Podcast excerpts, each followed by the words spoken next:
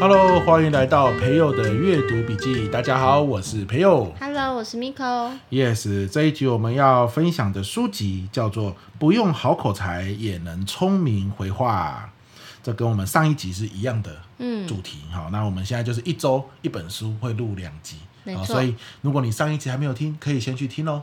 哎，就五到十分钟，就一本书的一个实用的重点嘛。因为我们大概都是十分钟啦，但是十分钟短短的时间，却可以想跟大家分享那个书中几个我们认为很精华的要点。对，然后这个要点再加上我们举的案例，我想大家应该是很容易在生活中去运用。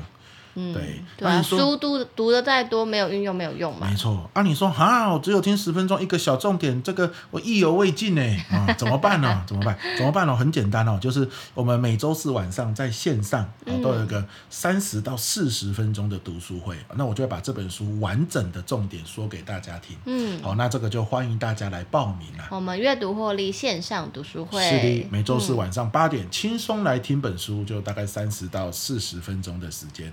那像这本书不用好口才也能聪明回话，就上周四讲的、嗯、哦，啊，你进来都可以重复收听，说完的说书说完的影片，我们都永远放在我们的专属社团里面，对，点了就能听，对对对，嗯、没错。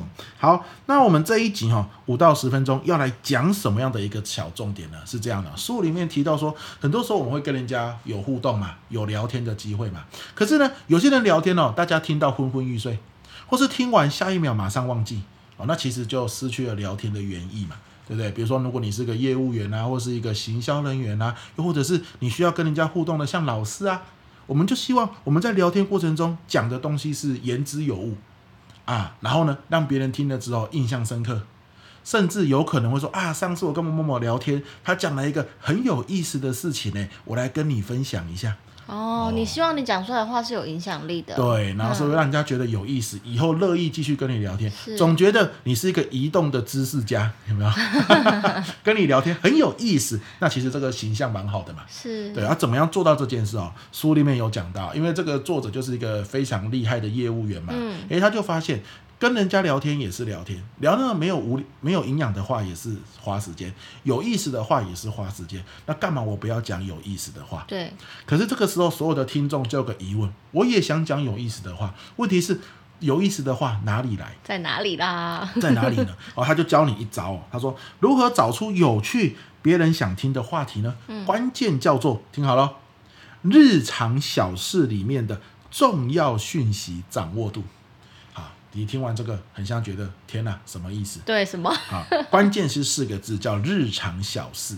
我们日常会做很多事嘛，某种程度上都是小事。而这些小事里面，你能不能抓出有意思的重点？哦，不容易耶，不容易，因为日常就很容易被忽略啊。对啊，所以他说，你每次哦要问自己一个问题，一天问一次就好。嗯，这个问题叫做：诶，我等一下要做叉叉叉叉。我一定要观察到平常没注意到的小细节哦啊，其实每件事情一定都有平常没注意到的小细节，对，只是你有没有观察到？是好，那我举例，我等一下要去大润发，我们常常去大润发补充家用品嘛，对，我一定要观察到平常没注意到的小细节。你有观察到吗？有有，像我那天就是看完这本书，了解这个概念之后，我就想，对呢。我一天到晚做那么多日常的事情，对，可是我很像就让他这样溜过去，好像浪费掉了很多有意思的小话题。嗯，当然我也不知道那是什么，因为已经浪费掉了嘛。好，那我那天我们晚上不是去大润发嘛？嗯，我就特别观察嘛。好，那天我们去的时候大概是八点多快九点，我就观察到一件事，我讲出来吓吓你，你可能没有观察到。就是他们大润发都有那个鲜鱼区，对，就是那个鱼是生鲜的，然后底下铺冰块嘛。然后鱼就放在上面。是，原来他们大概八点四十左右，工作人员就会把那些鲜鱼给收掉了。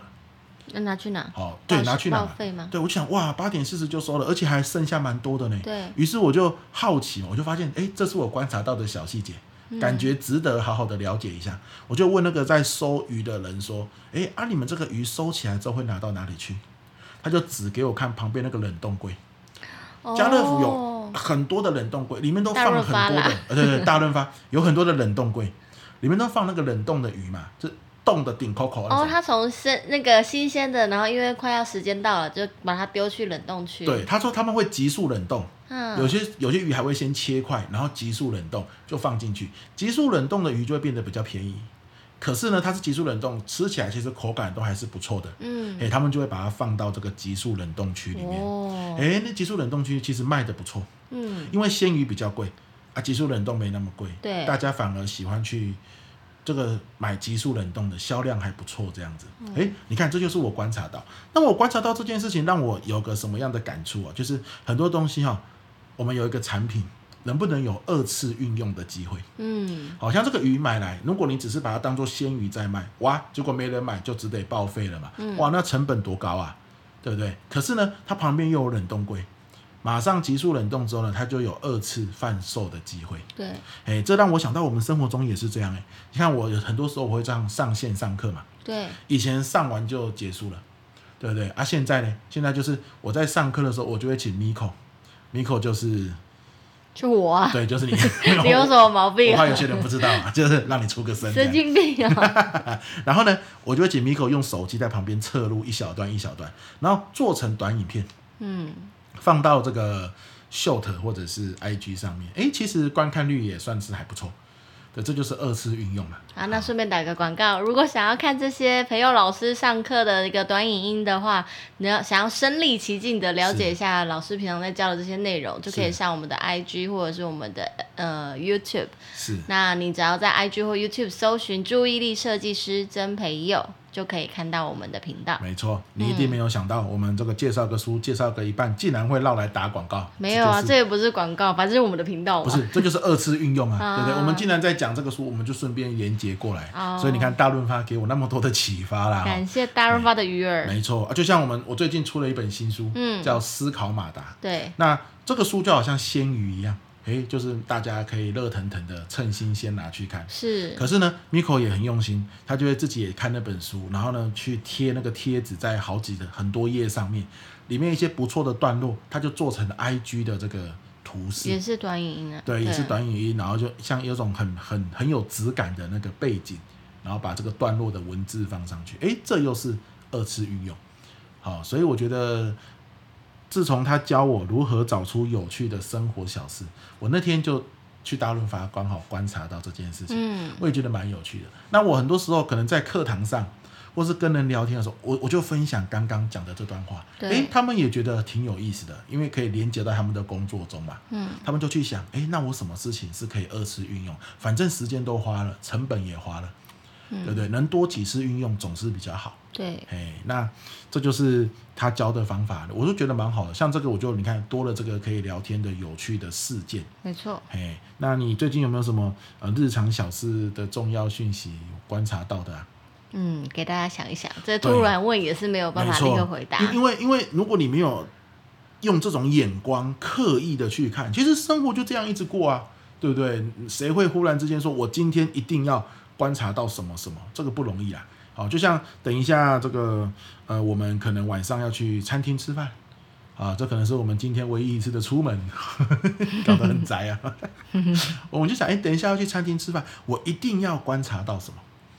哎，那你说是不是我这样讲就一定会观察到呢？不一定。可是你如果不这样想，嗯、很多时候就就是很顺的就过去了。就像有些人会说，那就是一个你为自己的大脑带一个滤镜嘛。对，对对。你就是有意识的去看那些重要的小讯息。是。然后我觉得你说这些重要的小讯息为什么可以引起共鸣，很大的原因是因为你刚刚讲它是在日常小事。对。那个日常是我也在过，你也在过的生活。对。所以当我发现我讲出来的时候，你跟我更容易起共鸣，因为那个大润发我会去，你可能也会去，对对，大家就哦，我懂你在说什么，是是是，对对，所以大家可以朝这个方向去搜寻看看，甚至是观察，你就可以找到自己比较独特的那个话题，引起别人的兴趣。没错没错哈、嗯，所以我觉得这一招特别的有趣，然后也、嗯、也因为这一招你一天一次就好，你不要做任何事情都问说，我一定要观察。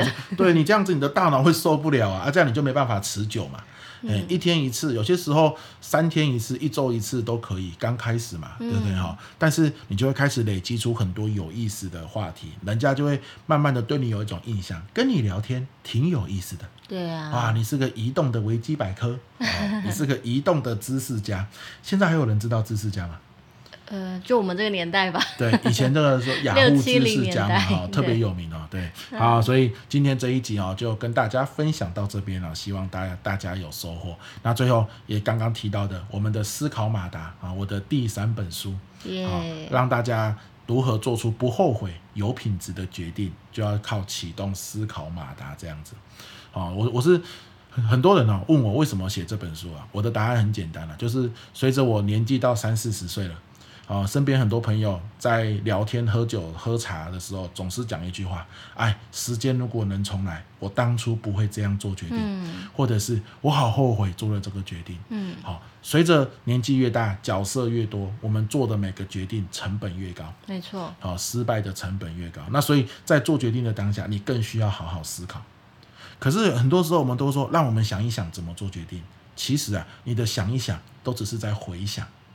那你的思考就不够全面嘛？如果只有回想的话，对，其实思考、搜寻资料的管道非常多，好，不要只有回想，那这样子失败的风险就很高，哦，做决定失败的风险就很高了哈。所以思考马达就是告诉你如何做出。